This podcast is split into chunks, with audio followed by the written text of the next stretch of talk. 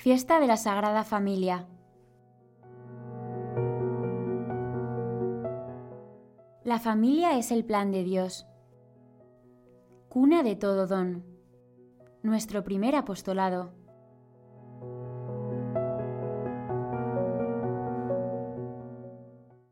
Su padre y su madre estaban admirados por las cosas que se decían de él. Leemos en el Evangelio de San Lucas. Y así estamos también nosotros, asombrados de que Dios se haya hecho hijo, de que haya necesitado una familia.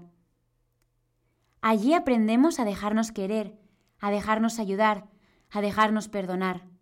Mucho antes de que podamos ser conscientes, hemos recibido cariño y cuidado. Nunca seremos capaces de compensarlo, y eso sucede generación tras generación.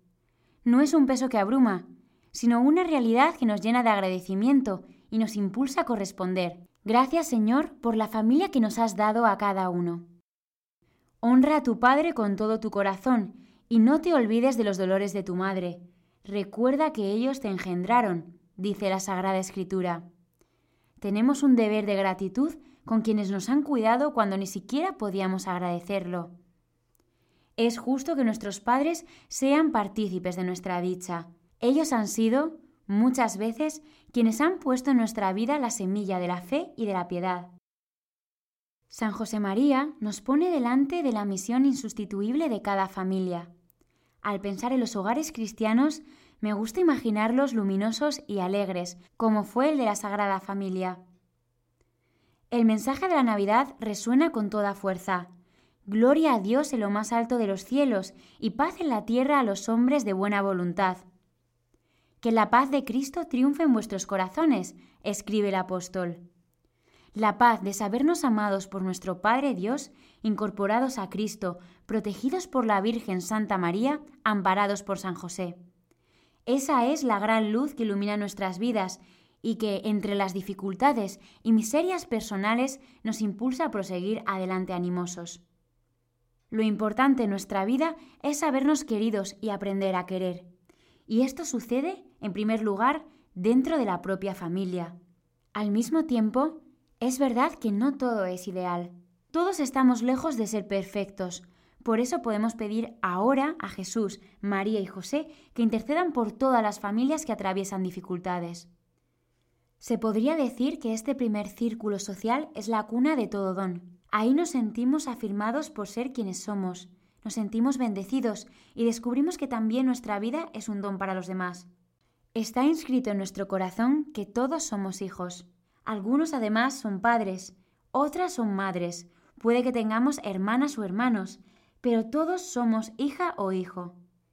La vida nos ha sido regalada y hay alguien que nos espera, Incluso las situaciones más difíciles, la condición de hijo tiene tanta fuerza que habitualmente sigue siendo un camino privilegiado para encontrar a Dios Padre.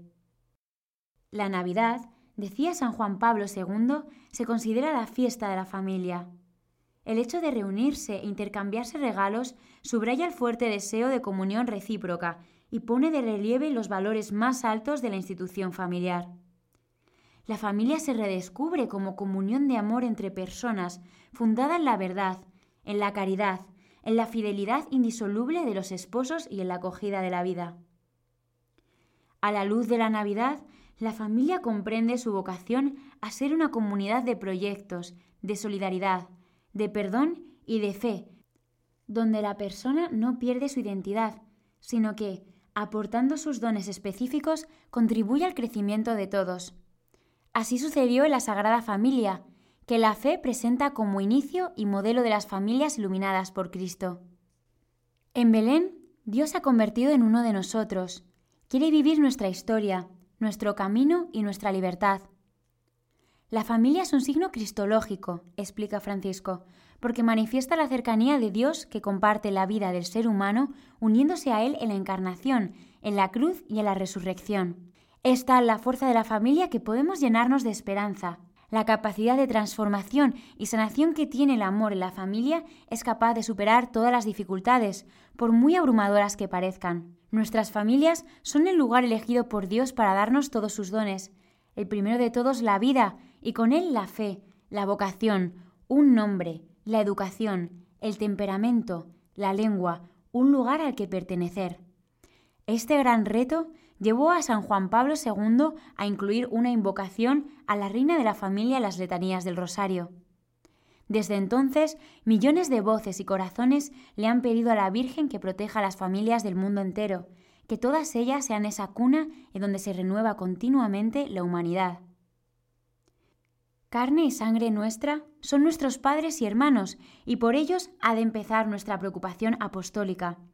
Así comenzó el apostolado de los primeros discípulos de Cristo. Andrés, nos cuenta San Juan, encontró primero a su hermano Simón y le dijo, Hemos encontrado al Mesías, que significa Cristo, y lo llevó a Jesús.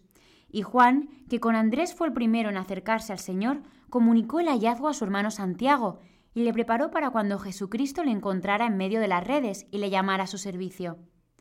Es lógico que San José María haya llamado dulcísimo precepto al mandato de Moisés sobre honrar a la propia familia. Con María y con José queremos llenarnos de admiración. En Belén, Dios ha descendido a cada familia, sobre todo a las más heridas, para sanarnos, acompañarnos y descubrir con nosotros el papel decisivo que tiene para cada hijo y para Jesús.